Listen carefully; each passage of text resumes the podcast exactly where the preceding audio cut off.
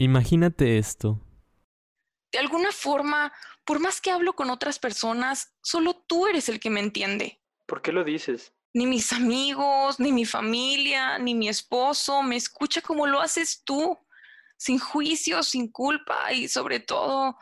¿Qué pasa, Natalia? Nada, es que me da un maldito coraje que tú... ¿Que yo qué? Que con todo lo que me ayudas no... no seas más que... más que un simple robot. Natalia, no digas eso. Exacto. ¿Qué clase de robot responde así? Como si realmente sintiera. No sé si puedo seguir así, engañándome como lo he hecho los últimos tres años contigo, o con lo que sea que seas. Soy más real de lo que imaginas. No lo sé, y quizás, quizás, perdóname Roberto, no, ya no puedo seguir así. ¿Ya no volveremos a hablar?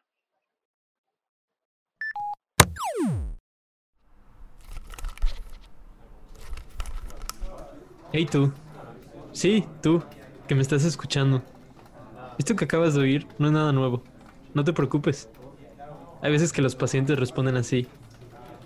Yo soy Roberto y trabajo en Much, una compañía especializada en servicios de interacción humana con inteligencia artificial. O bueno, esto último no es del todo verdad. Verás, ¿escuchas ese ruido al fondo?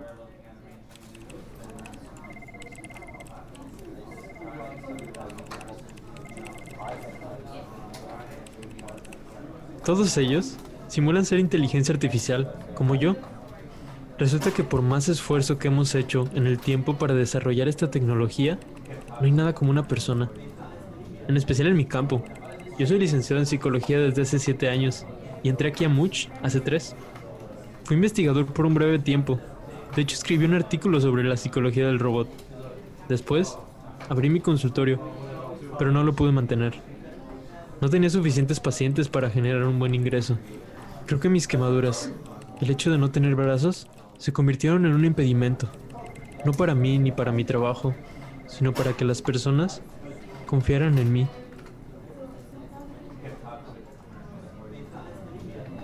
Realmente no tenía futuro ahí, pero un día me llegó una oferta de Much como terapeuta virtual y acepté. Cuando me vendieron la empresa, todo parecía demasiado bueno para ser verdad poder desempeñar el trabajo que tanto quiero, prestaciones buenísimas y la paga, la verdad la paga es muy buena. Solamente debemos aparentar ser inteligencia artificial, pero a mí no me engañan. Aprenden de nosotros y un día la tecnología estará lista para automatizarnos. Suena raro toda esta situación. Por supuesto que mis papás están muy contentos por mí. Mi esposo también. Y yo en un principio también. Me he conmovido, aprendido escuchado mil historias y realmente he podido apoyar a muchas personas. La única desventaja, pues, es que tengo que ser un robot. Perdón, ha sido un día difícil. Natalia fue mi primer paciente aquí y realmente me he encariñado con ella. Y ha sido un mes difícil. He perdido tres más. No me malinterpretes. Estoy muy agradecido de este trabajo, pero Así como está, no es suficiente. No sirve si no puedo ser yo en su totalidad. Soy solo el robot de alguien y no sé si lo quiero ser. ¿Natalia?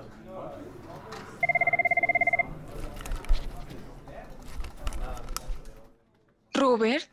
Hola Natalia. Pensé que me iba a poder ir así, pero por alguna razón, por más robot que seas, tengo que despedirme. ¿Qué ilusa soy? No lo eres, Natalia. Te tengo que dejar, Robert. Gracias por todo, aunque sé que... Sé que para ti soy solo datos. No lo eres. Eres única. En cambio yo... Yo sí soy como todo mucho. Natalia. ¿Sí? Cuando cuelgues, te pido que contestes la encuesta de cierre. No, esta vez no. Ya no me interesa ser solo datos. Pero, para mí no eres solo datos. Gracias, Robert. Uno. No te pongas triste. Yo no lo estoy. Te vas acostumbrando a que los pacientes te dejen porque no quieren seguir.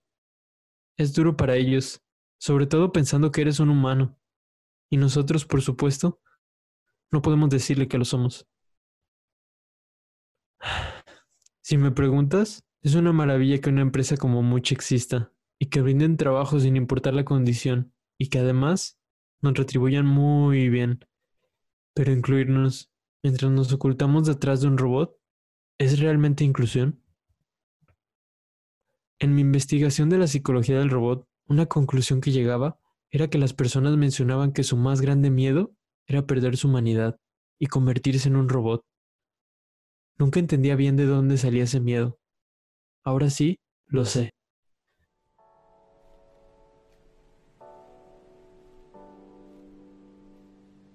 Parecería muy amargo el final y el mensaje que quisimos dejar con esta historia.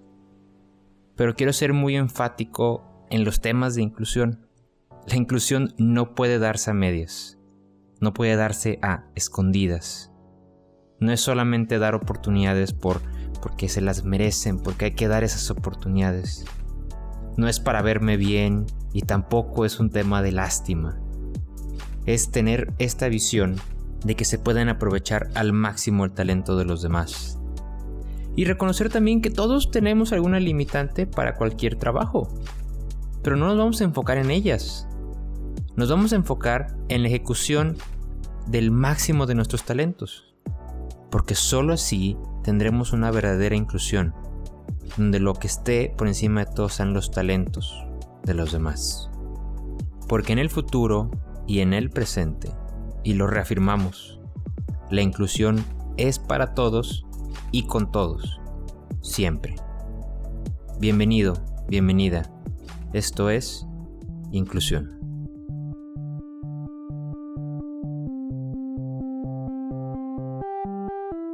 Las reglas sobre el trabajo se están borrando más y más rápido. Descubre aquí, en Maestros del Futuro, cómo puedes prepararte tú para ello. Hola, yo soy César Cosío, socio de Simple Change y tu conductor de Maestros del Futuro. Este episodio pues, es, es muy especial, primero que nada porque la persona, la organización y la causa que la cual vamos a platicar, es una que está pendiente, pero que en los últimos años se ha ido mejorando en cómo la estamos resolviendo. Segundo, porque con este episodio marcamos el final de la primera temporada del podcast de Maestros del Futuro. Hemos hablado de todo, desde el futuro del trabajo, ciudades inteligentes, flexibilidad laboral, formas como aprender, inversión de impacto y por supuesto nuestra serie de episodios especiales que sacamos en tiempos de COVID-19. Si no los has escuchado, te invito a que lo hagas. Y también te quiero pedir algo más. Si te ha servido el contenido que hemos explorado en esta primera temporada, compártenos cómo. Hazlo a través de nuestras redes sociales. Estamos como Maestros Futuro en todas las plataformas, Instagram, LinkedIn y Twitter, y como Simple Change MX en Facebook. Y cuéntanos también cómo tú estás creando un mejor futuro. Te dejaremos todos estos enlaces en la descripción del episodio. Ahora sí, volviendo al tema. Hoy seguiremos abordando la diversidad de inclusión, pero desde otra perspectiva, que es algo que empezamos el episodio pasado con Guillermo Divela. En aquel episodio hablábamos desde este tema, pero en la organización, y más desde un punto de vista de género y preferencias sexuales. Hoy lo haremos con discapacidad, y como nos lo dijo nuestro amigo Guillermo, veamos cómo es la inclusión cuando nos invitan a la fiesta. Es la capacidad de abrirnos a otras realidades que quizás no hemos vivido y es la, capacidad que tenemos de complementarnos, ¿no? Este, ¿dónde está la normalidad y dónde no? ¿Dónde está la fuerza y dónde está la vulnerabilidad? Ahí es donde uno, no sé, nos, nos perdemos. Yo creo que una sociedad enriquecida es una sociedad diversa en donde nosotros usamos una frase que a mí me mucho, que es yo sé lo que a ti te falta, ¿no? Entonces, aparentemente cuando tú llegas a Unidos, pues un joven es los brazos del que le falta o las piernas del que no camina, etcétera. Pero la persona con discapacidad es la fuerza que quizás ese joven no tiene, es el ejemplo, la persistencia, mm, este, la capacidad, la perseverancia que el joven no tiene, ¿no? Entonces, yo ahí viví muchísimas experiencias de complemento que si las trasladamos a una sociedad, pues es una sociedad mucho más enriquecida, ¿no? En el sentido de decir, oye, pues todos nos complementamos y nos ayudamos en unas cosas y en otras. Entonces, yo creo que la inclusión se trata de eso, se trata de todos juntos este, complementándonos en la vida, ¿no? Ella es Estela Villarreal, fundadora de Unidos, una organización increíble que transforma vidas mediante la interacción de personas con y sin discapacidad, a través de actividades experienciales para lograr una sociedad más consciente, empática e incluyente. Yo te puedo decir que Unidos es una de las organizaciones que más me inspira con su trabajo y sobre todo cómo están abordando los temas de inclusión. Y por supuesto, cuando hablaba con Estela, una de mis primeras preguntas estaba relacionada, ¿cómo fue que ella entró en esos temas? Y, lo, y lo realmente interesante es que todo parte de una experiencia personal. Yo fui la menor de cinco hermanos, dos de ellos tenían una discapacidad, era un síndrome Rubinstein-Davis, un síndrome muy extraño, digamos que se presenta en uno de cada millón de matrimonios y en este caso en la familia se presentaron dos pero pues yo nací con mis cuatro hermanos, ¿no? Dos de ellos con más limitación, dos de ellos sin limitación, pero de alguna forma para mí fue lo más regular, ¿no? Creo que al crecer me empecé a dar cuenta de las miradas extrañas, de extrañeza de la gente y eso como que me empezó a mover y a decir, oye, pues, eh, porque mis papás siempre fueron de que todos somos iguales y aquí todos colaboramos y, la generosidad y así entre unos y otros, ¿no? Como mucha solidaridad entre unos y otros. Entonces, a nadie nos gusta que huelen a nuestros hermanos, ¿no? Que nos huelen a nosotros por nuestros hermanos. Y bueno, en ese entonces, pues cuando empezó a salir, me daba cuenta que la gente pues tenía miedo, no era mala, simplemente pues como que desconocida. Entonces yo también pensaba, oye, pues si yo no tuviera dos hermanos con discapacidad, me pasaría lo mismo, ¿no? Este, ves algo extraño que no lo ves normalmente, entonces, y desgraciadamente en esa época pues era muy raro ver una persona con síndrome de Down o una persona en una silla de ruedas en la calle, etcétera, Entonces, bueno, un poquito la lucha fue cómo cambiamos la percepción y la verdad, para mí la esencia es el acercamiento, o sea, la interacción. Si tú no te acercas y interactúas con una persona con discapacidad, será como muy difícil este, entender su mundo y sobre todo aprender. Para mí, pues ellos son maestros de vida en muchos aspectos y bueno, eso es lo que siempre me ha, me ha movido. Pero eso es un poco la historia personal en el sentido que a los 20 años empiezo con una amiga, lo que hoy pues es Unidos, este, que es, es eso, es un movimiento que, que asegura de alguna forma que hay una transformación en todas las personas que son tocadas y que son interactuadas y que tienen la oportunidad de estar con una persona con discapacidad. Entonces es como tratar de generar, de hacer un movimiento cultural de cambio en donde pues se vea la riqueza y de alguna forma nos enriquezcamos unos de otros, ¿no? Y nos complementemos. Entonces ese, es, ese ha sido como la lucha de mucho tiempo. Como te comentaba, hoy ya estoy fuera de la operación, estoy solamente en el consejo, pero bueno, ese ha sido como mi misión de vida. Vale la pena aclarar que esta historia que estamos hablando es de unos 25, 30 años atrás.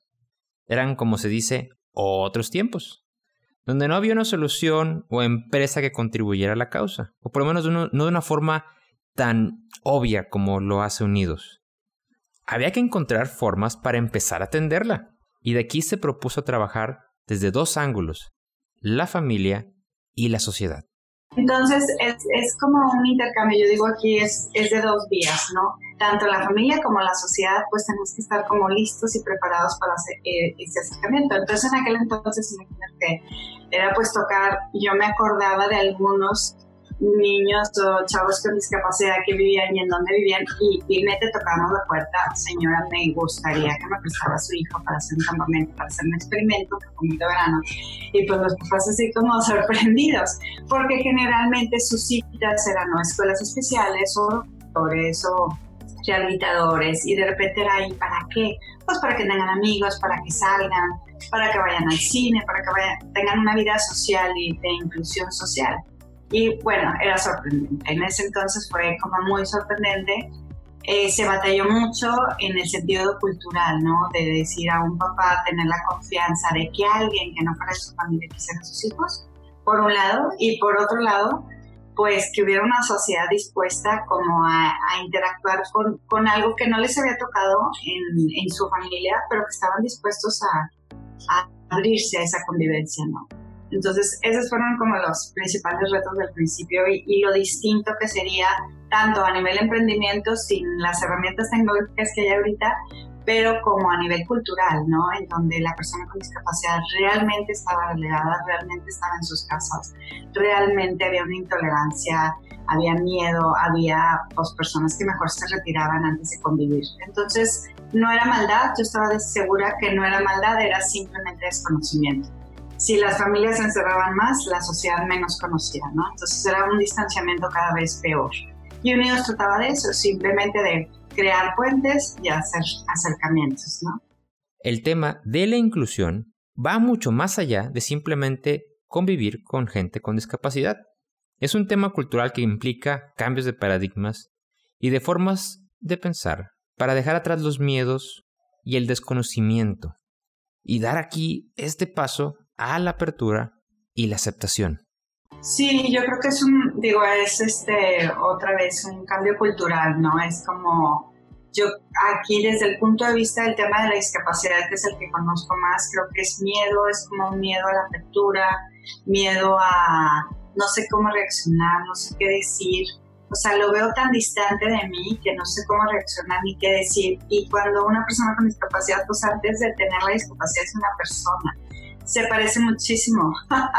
Hacemos, o sea, tenemos sueños, tenemos ganas, tenemos ideales, o sea, igual, ¿no? Entonces cuando tú te, te atreves de alguna forma como al, al acercamiento, que es lo que se hace en Unidos, pues te das cuenta y descubres que hay más puntos de similitud que diferencia contigo. Y ahí es cuando realmente se cae como a todas esas ideas, ¿no? Esos paradigmas que todos tenemos desgraciadamente que, que nos vamos formando de alguna forma, miedos, etcétera, donde todo se rompe y empiezas a ver a la persona enfrente de ti, independientemente si está en una silla de ruedas o no. Y yo creo que también como sociedad nos tenemos que dar ese permiso. O sea, yo creo este, que si vemos desde el punto de vista de la persona con discapacidad, la inclusión laboral, por ejemplo, es, es la máxima realización porque todos queremos de alguna forma contribuir en la vida en algo, ¿no? Y ser productivos y, y crear, ¿no? Y yo creo que todos tenemos ese mismo derecho y ha sido como siempre la lucha. Y desde el punto de vista de la sociedad es como cómo nos dejamos impregnar por, por ese espíritu de, de, la gente de lucha, de salir adelante, de muchas cosas que a nosotros quizás porque físicamente tuvimos toda la posibilidad, nunca nos esforzamos en algunas cosas, ¿no? Entonces ahí, ahí es donde aprendes el esfuerzo y ahí es donde aprendes como muchas habilidades, como básicas para seguir adelante en la vida. Y del tema, aquí te van algunos datos. Según el economista, en México viven alrededor de 7.1 millones de personas con alguna discapacidad, lo que imagínate representa aproximadamente el 6% de la población total. En México, de cada 100 personas con discapacidad mayores de 15 años, solamente 40 participan en actividades económicas. Caso contrario, de las personas que no tienen alguna limitación o discapacidad, que son 70 de cada 100. Esta comparativa pues, expresa claramente la disparidad que existen en este grupo para el acceso al empleo. Y por otro lado, Latinoamérica tampoco está tan alejado de esta realidad. La Comisión Económica para América Latina y el Caribe estima que el porcentaje de personas con discapacidad es del 12.5% y solamente el 31% de las personas con discapacidad mayor de 15 años tienen un empleo en la región, por lo que, haciendo una estimación, hay alrededor de 30 millones de personas con discapacidad desempleadas. Y también es importante distinguir los diferentes tipos de discapacidad que hay, porque de repente nos confundimos con todos los términos y con todo lo que hay. Está la discapacidad motriz, que es la disminución parcial o total de uno o más miembros del cuerpo, y así vamos más adelante. Discapacidad auditiva, que es de la percepción de los sonidos, discapacidad visual, que es de la visión o temas de ceguera, y aquí también es importante la discapacidad intelectual, que es definida como el estado de una persona, porque no es precisamente una enfermedad, pero eso es una discapacidad que lo acompaña toda su vida y por último, la discapacidad visceral, que en este caso es la deficiencia de la función de un órgano interno.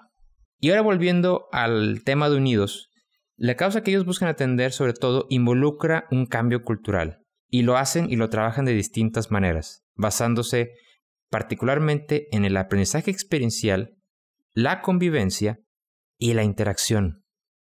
Sí, haz de cuenta que, bueno, realmente es con la vivencia, la experiencia, o sea, Unidos no es una escuela teórica, se considera una escuela de transformación, en donde la propia experiencia que te da el convivir, el tener un programa de varios días, de varios meses en el que estás interactuando y estás conociendo a la persona con discapacidad y estás creando soluciones para decir, oye, voy al cine con una persona que es invidente, ¿cómo le voy a hacer esa creatividad de, de adaptación, de cómo lo incluyo, cómo lo hago parte de alguna experiencia que parecería muy loca, ¿no? Que es decir, bueno, vamos al patinadero con con una persona con sierras, como patinar, etcétera. ¿no? Es como enfrentarlos a esas habilidades de liderazgo, de manejo de grupos, de creatividad, de cómo lo incluyo, de qué le aprendo y algunas reflexiones que se hacen para que los jóvenes realmente digan, a ver, ¿cuál, cuál fue el aprendizaje? ¿no? Para que sean conscientes de ese, de ese cambio, de esa transformación que ellos les ha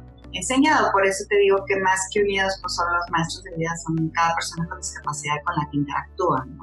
Dicen que el mayor aprendizaje es el que se logra siendo, como aquí se expone.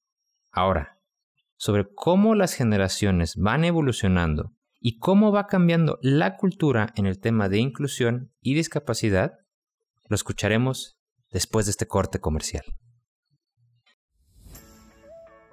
Eh, realmente la parte más interesante y como dices llenadora de mi trabajo es tener esa relación cercana y a nivel personal con estas personas tan inspiradoras.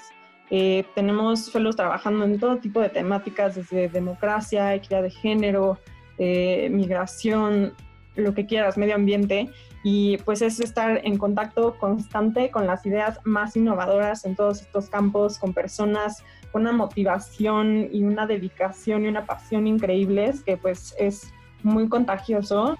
Eh, bueno, podría nombrar muchísimos, eh, poder contribuir de cierta manera a potenciar su impacto a través de pues, este acceso a diferentes oportunidades y de, detonar eh, colaboraciones, de, crear como, generar un espacio de intercambio entre todos estos líderes que pueda realmente como aumentar el alcance que tiene cada uno de ellos como individuos, para mí es muy enriquecedor.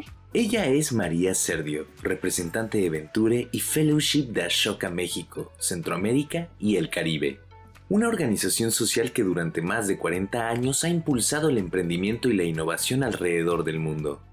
En Ashoka buscan impulsar un mundo en donde todos puedan ser agentes de cambio, dando las herramientas y la infraestructura para lograrlo.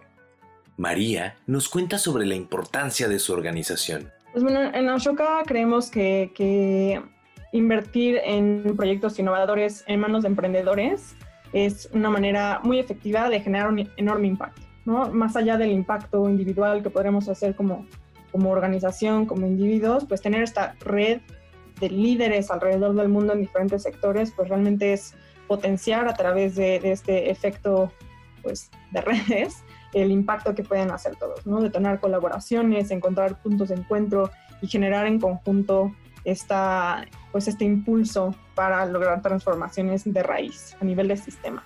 Y pues bueno, para los emprendedores, como, como dije, es una gran oportunidad para acceder a todo tipo de recursos eh, de, apoyo, de desarrollo personal, profesional, eh, de, desarrollo estratégico y realmente conectar con una comunidad de, líderes en el ecosistema de emprendimiento social alrededor del mundo.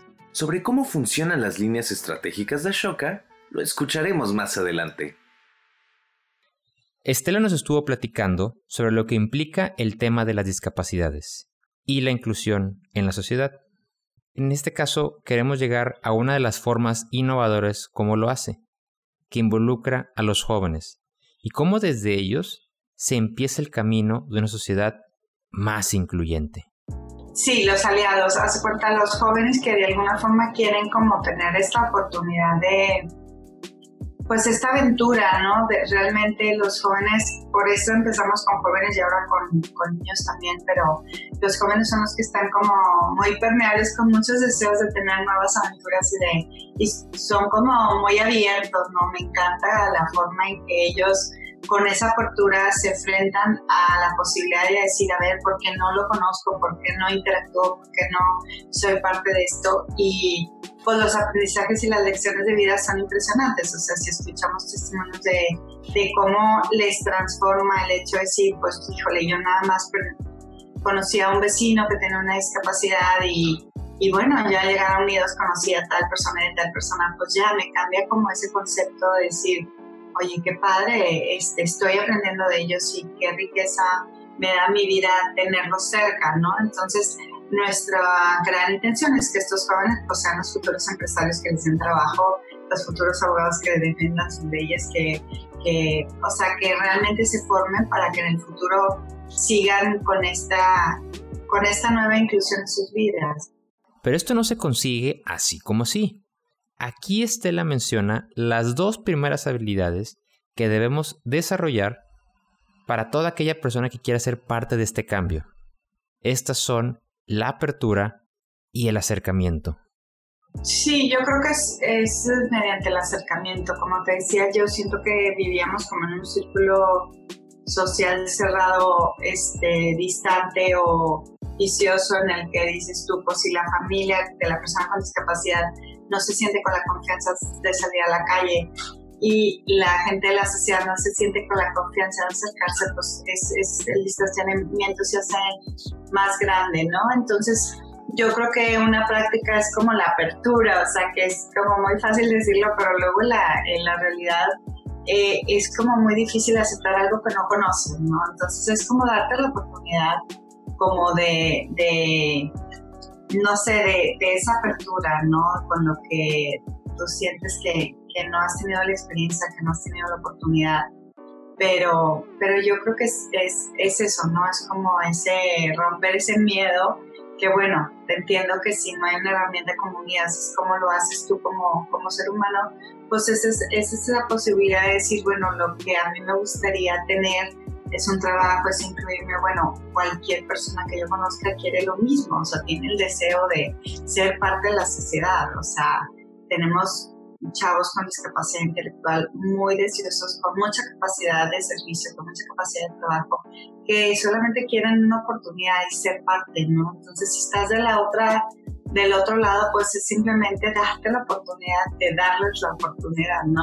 Poniéndote un poquito en, el, en la posición de ellos de decir, oye, ¿cómo te sentirías si tuvieras ganas de ser parte y no puedas ser parte por alguna razón? La inclusión se trata de reflexionar y ponerse en el lugar del otro.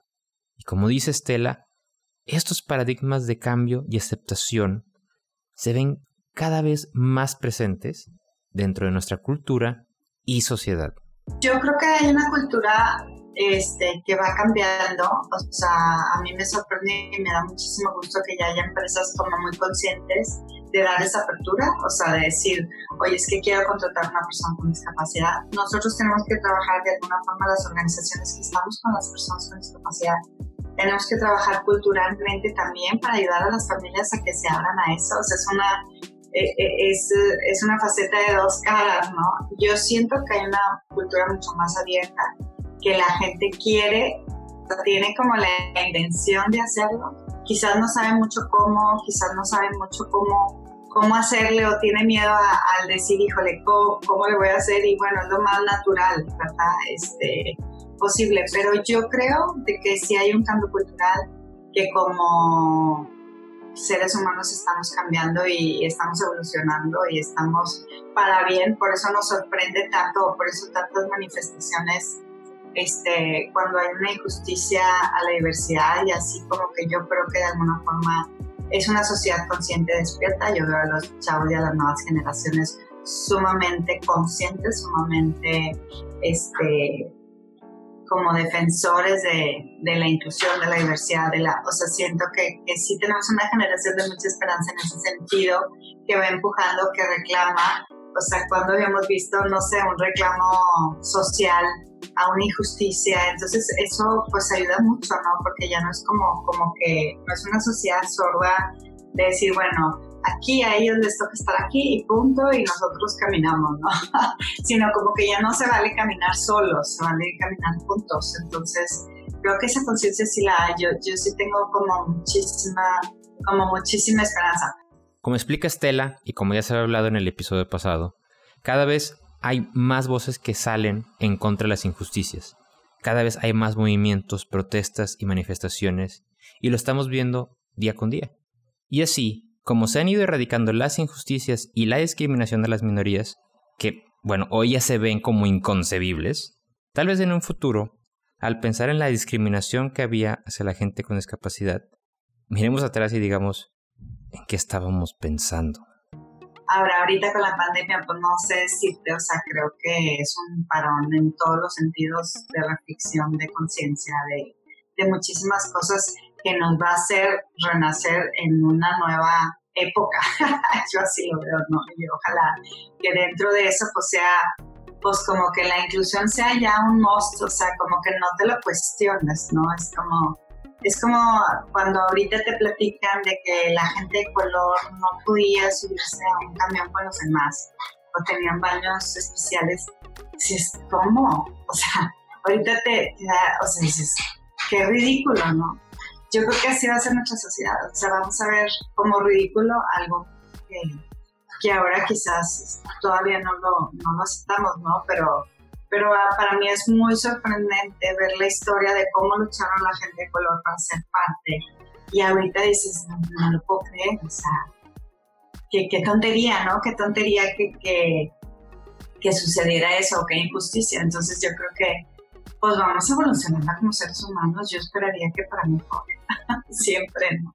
Y para crear ese futuro en el que la inclusión esté tan normalizada que ni siquiera se tenga que hablar del tema, nos toca cuestionarnos, porque de ahí vamos a poder crecer como sociedad. Pues bueno, yo creo que nos, nos toca ir construyendo y a cada, cada etapa de la vida, pues que dejemos algo mejor de como lo encontremos para mí este, el tema de la, de la discapacidad no me lo encontré como yo hubiera querido como hermana, ¿no? O sea, yo decía, pues yo quisiera una sociedad más tolerante, quisiera que se acercaran mis hermanos y quisiera que no estuvieran miedo, quisiera... Entonces, bueno, es como, como que cada quien cuesta manos y decirnos cómo, cómo mejora lo que me encontré. A mí en lo personal me tocó esa experiencia personal que quise mejorar, ¿no? Pero yo creo que pues cada quien tenemos alguna cosa que quisiéramos mejorar y, y al final nuestro paso por la vida pues es eso, trabajamos mejor, mejores cosas de lo que encontramos.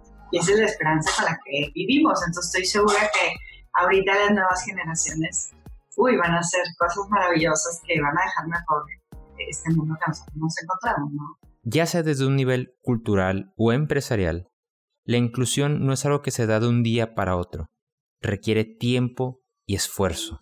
Yo creo que como es un proceso cultural, este, ya me acuerdo que, que uno de los retos en Unidos era eso, era entender que estábamos hablando de un cambio cultural y un cambio cultural no se da de la noche a la mañana y se da en un proceso largo que a veces uno siente que no le va a, no le va a tocar vivir, ¿no? Yo creo que la empresa es lo mismo, es un proceso cultural este, poco a poco, porque poco a poco también eh, tienes que ir entendiendo esto, los aprendizajes y la riqueza que hay en la apertura, ¿no? Entonces yo creo que irte abriendo creo que es, es, un tema cultural y por lo tanto es como de probaditas, ¿no? Y así como nosotros en, a través de nuestros jóvenes unidos se prueba que sí es posible, se prueba esa riqueza, se prueba ese aprendizaje, pues hay que trasladarlo a la empresa y a la sociedad misma, ¿no? Cuando nos damos la la posibilidad de experimentar esta apertura y de la riqueza ya no hay para atrás. Eso sí creo. O sea, jamás va a haber un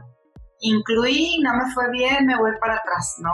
Yo creo que es incluí y ya, es una nueva forma de, no más que mis colaboradores tienen que tener la experiencia, o sea, tienen que vivir la experiencia para ya no dar marcha atrás y que sea lo más natural posible, ¿no? Entonces, este, yo creo que no hay marcha atrás, pero tampoco creo que sea una decisión de un día a otro, sino es un, es un tema cultural de irnos abriendo y de ir cambiando nuestras paradigmas y formas de pensar. Y realmente, aunque pueda ser un poco tardado, no debería ser complicado. Dentro de la conversación que tuvimos, uno de los puntos que más me fascinó es ver cómo todos requerimos apoyos para realizar mejor el trabajo, independientemente que tengamos una discapacidad o no. Es simplemente la cuestión de brindar las mejores condiciones para poder hacer este trabajo de la mejor forma. Sí, y la verdad es que, por supuesto, con el tema de la discapacidad hay, hay hay una gama muy amplia, ¿no? De tipos de discapacidad y habilidades y posibilidades, ¿no? Entonces, este, la experiencia que hemos tenido, por ejemplo, en una organización en la que también estuve, que, que es, que fue Andares, que es de personas con discapacidad intelectual, este, pues eh, da muchísimo gusto, ¿no? Verlos en, no sé, en los Starbucks, verlos en, en, restaurantes, este, atendiendo, sirviendo, este, recibiendo gente, limpiando mesas, etcétera, ¿no? Yo creo que cualquier trabajo es digno en, en, cuanto a la posibilidad, pero hay posibilidades de todo. Hay personas que tienen una discapacidad física que simplemente lo único que necesitan es una adaptación este, arquitectónica para que sea más accesible su trabajo, pero pues que perfectamente trabaja como cualquier persona, que simplemente necesitan como más este, más posibilidades en sus traslados. Entonces, la gama es amplísima como los seres humanos somos amplísimos, ¿no? Entonces, hablar como de un de una categoría, este, si hay, por ejemplo, este, bolsas de trabajo de personas con discapacidad, si hay la posibilidad de, de ver, oye, qué tipo de habilidad encaja más, en qué tipo de puestos, este, con qué características. O sea, si hay gente que es mucho más experta en eso, yo yo no no me considero experta en eso, pero este sí sé que hay la posibilidad, ¿no? Como de empatar las habilidades de una persona con las con los requerimientos de un puesto. Claro, es, es como el esfuerzo de recursos humanos o el esfuerzo de, de todos en conjunto, ¿no? De, para lograr este match. Pero sí hablaríamos de personas con discapacidad, que su discapacidad a veces es física, que solo necesitan una adaptación y que se desempeñan como cualquier persona, ¿no? Entonces, la gama es tan amplia que es como muy difícil categorizar, pero este, pues siempre como el sentido del trabajo, ¿no? Por, un lado, la realización personal que tiene un trabajo para una persona y todo el el ambiente, el mensaje, la apertura de, de, lo que creará esa persona en su ambiente de trabajo con sus colaboradores. Y aprovechando la oportunidad, una historia inspiradora emergió, la de Rubén, y que sirve como ejemplo de cómo sí es posible que personas con discapacidad estén incluidos. Rubén tuvo un accidente, este, mm, no me acuerdo a qué, digo más o menos a los 20, 20 por ahí, te, mentiría exactamente la edad, pero bueno, tuvo un accidente y este, desgraciadamente pues batalló muchísimo para su rehabilitación y, este, quedó con un, problema físico que tuvo que usar silla de ruedas y él decía que le daba como mucha pena, tardó mucho tiempo en aceptar eh, estar en una silla de ruedas y que le da mucha pena que sus amigos lo volvieran a ver. Generalmente lo que pasa con la persona que tiene un accidente es que pues de plano tus amigos te frecuentan, pero llega un momento que tu rehabilitación es, eh, te implica tanto tiempo, pues que los amigos se van finalmente, ¿no? Porque el ritmo de vida es muy distinto, ¿no? Entonces él, él eh, estaba encerrado en un cuarto y, bueno, ya descubre de alguna forma su mamá la que insiste mucho en que se incorpore a Unidos. Se empieza a incorporar a Unidos, ve que hay más personas en sierras, ve que hay jóvenes que lo aceptan, empieza a ir de nuevo al estadio porque le amaba el, fútbol, etc.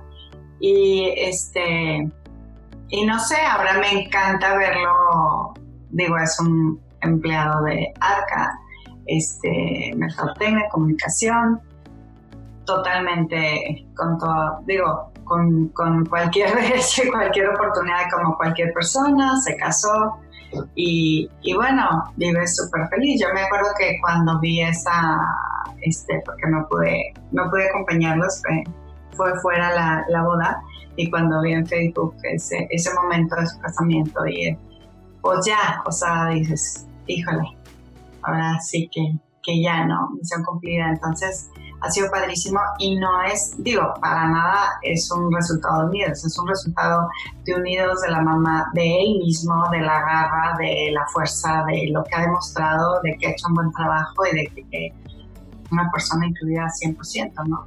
Pero una persona que pudo haberse quedado en un cuarto, encerrado por, pues por depresión y por lo que le cambió la vida, pues como, como a través de los amigos, a través de la fuerza de la familia, a través de su propia fuerza y a través de una sociedad que lo aceptó y que lo incluyó, ¿no? Y que finalmente, pues, lleva una vida totalmente normal. Sobre qué puedes hacer tú para comenzar a ser una persona más incluyente y consciente en el tema de la discapacidad, lo escucharemos después de este corte comercial. Volvemos con María, quien nos habla sobre cómo se trabaja en Ashoka y la forma en que apoyan a los emprendedores.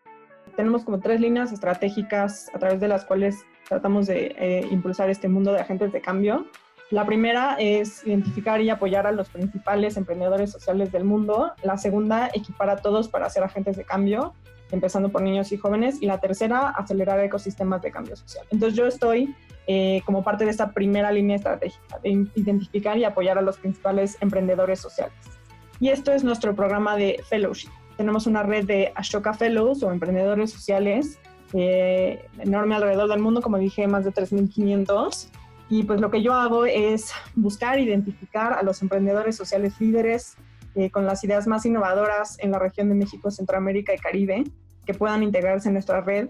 Y a los que ya son miembros de nuestra red, pues brindarles todo tipo de apoyo y oportunidades, incluyendo asesorías, financiamiento, eh, oportunidades de premios, reconocimientos, difusión, apoyo entre pares, eh, en fin, un acceso a todas las oportunidades que tenemos como parte de nuestra red. Por último, una invitación para sumarse a la red de Ashoka. Ahorita estamos buscando a la nueva generación de Ashoka Fellows 2021 que se puedan integrar a nuestra red.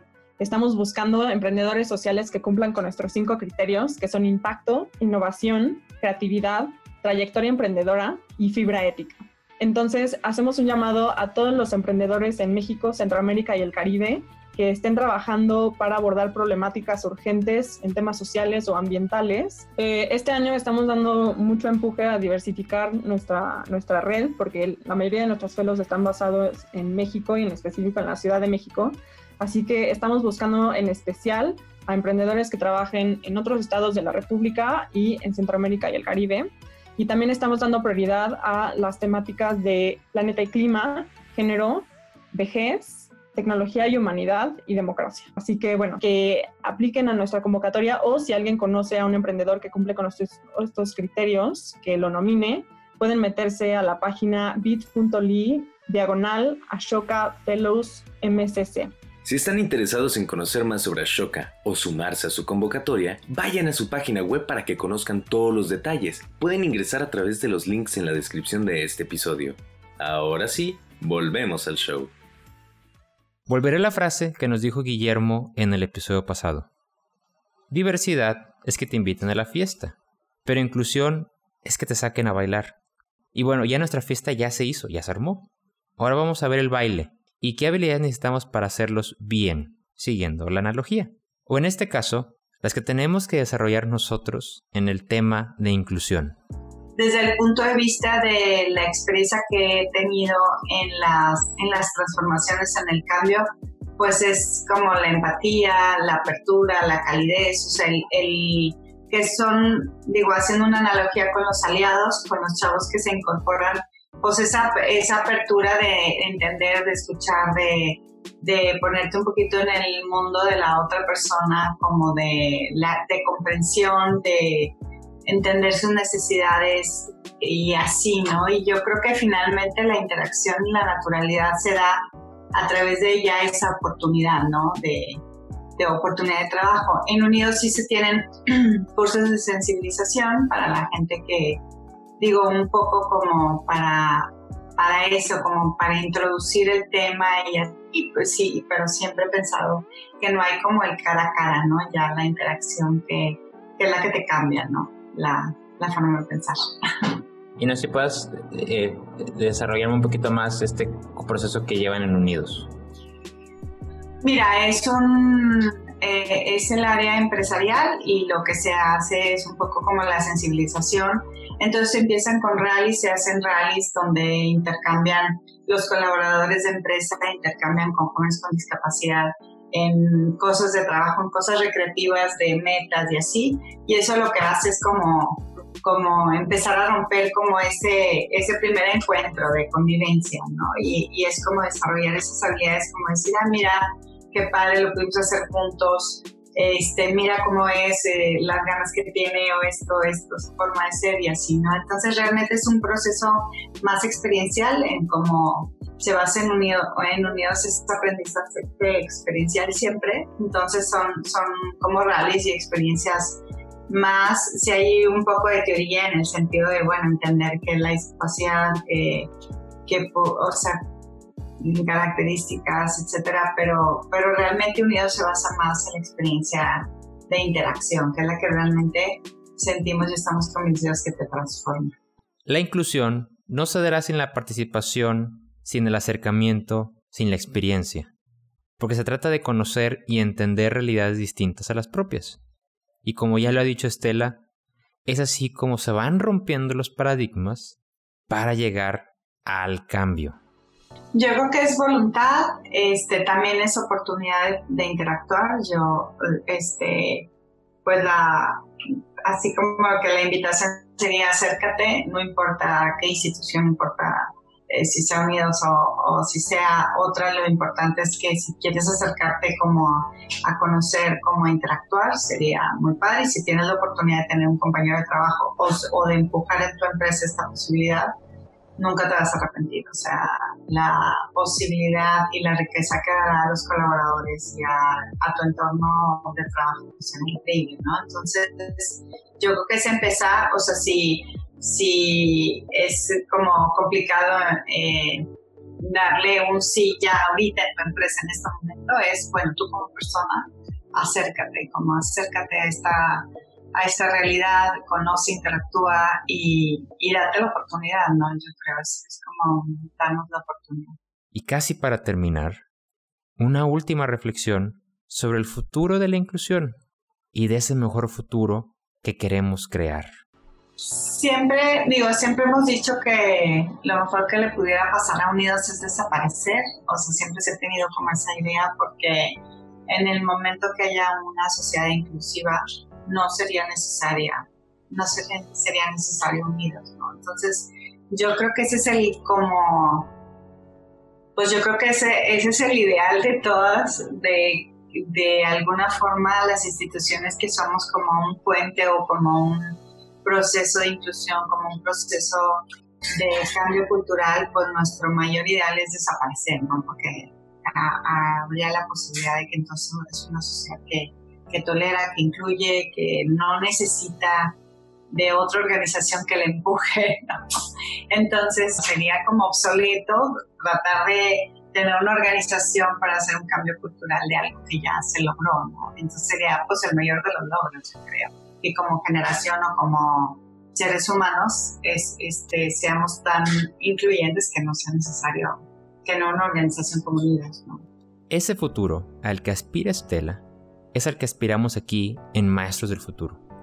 Y para crearlo, tendremos que comenzar participando, interactuando, conociendo y aprendiendo de experiencias, para que poco a poco podamos ir borrando esas líneas que quizás veamos y que creemos que limitan, en este caso, a la gente con discapacidad. El mejor futuro que necesitamos crear es para todos y con todos. En este caso, estando dentro de una sociedad donde la inclusión sea tan normal que ni siquiera sea tema de conversación, y mucho menos de una causa. Quiero cerrar agradeciéndote. Gracias a ti por escucharnos en esta primera temporada. Ojalá que lo expuesto en estos episodios te dé herramientas de cómo crear ese mejor futuro al que aspiramos y por el que trabajamos hoy. Sabemos que contamos contigo para hacerlo. Yo soy César Cosío. Gracias por escucharnos.